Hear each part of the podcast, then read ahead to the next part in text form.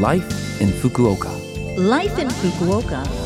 Life in Fukuoka. This program is brought to you by Fukuoka City.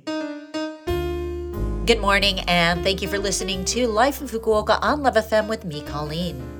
This program is just a short show to share with you tips on how to live in Fukuoka City more comfortably, as well as give you information from the city and things to do when you're out and about. For all of that, make sure you tune in every Monday morning for Life in Fukuoka in English. Life, in Fukuoka.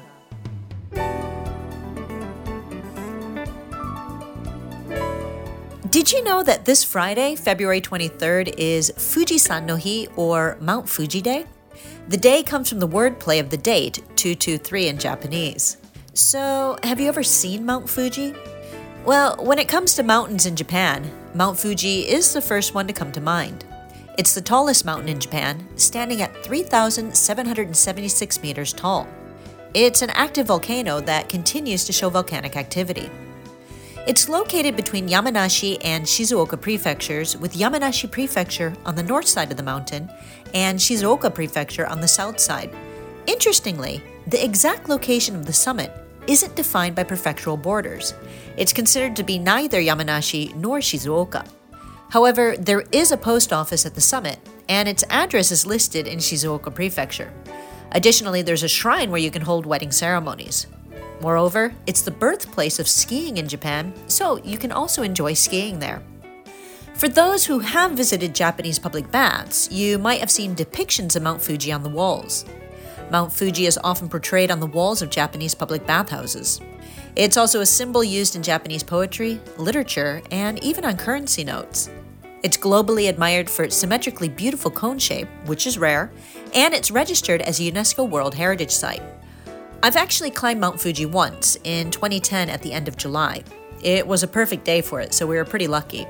My friends and I spent the night in one of the lodges at the 8th station and woke up in the middle of the night to finish our climb to the top to see the sunrise from the peak.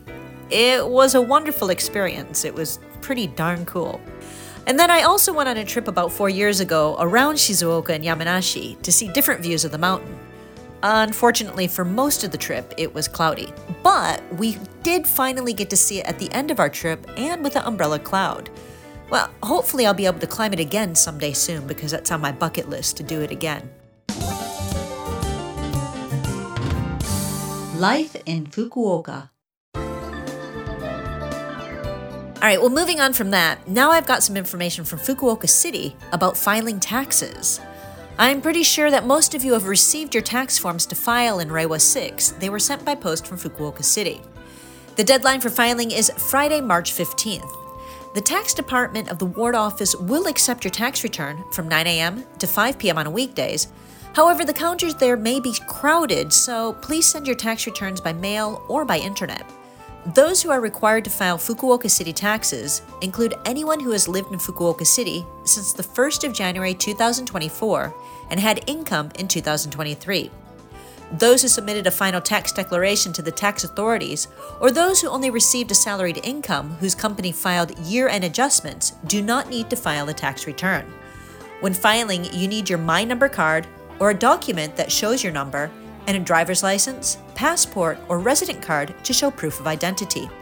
Documents such as withholding slips that show your income from 2023 and any documents for deductions made during 2023 are also necessary. For information on what documents are needed and anything else about filing your taxes, please visit your local ward office's website. If there's anything that you don't understand, please use the telephone translation hotline to call the ward offices. The hotline supports 18 languages, including English, Chinese, Korean, Vietnamese, and Nepali.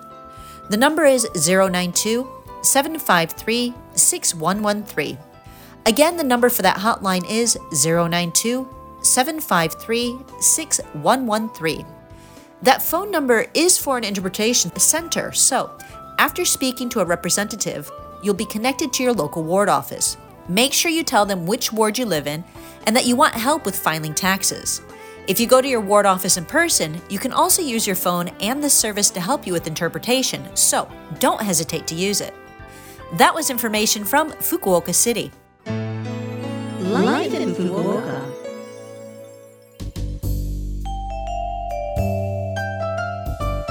All right. Thank you for listening to Life in Fukuoka today. I had a lot of information to share, and there is that phone number that you might like to hear again, which you can if you listen to this program's podcast, or you can check out the blog and the contents of this program to get that information.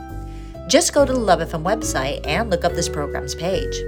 We're also asking for messages from our listeners. Any message is great. Let us know what you think about the show or things you've discovered in Fukuoka. The email address to send to is 761 at lovefm.co.jp. Again, that is 761 at lovefm.co.jp. I'm looking forward to hearing from you. Have a great day, and I will speak to you again next week.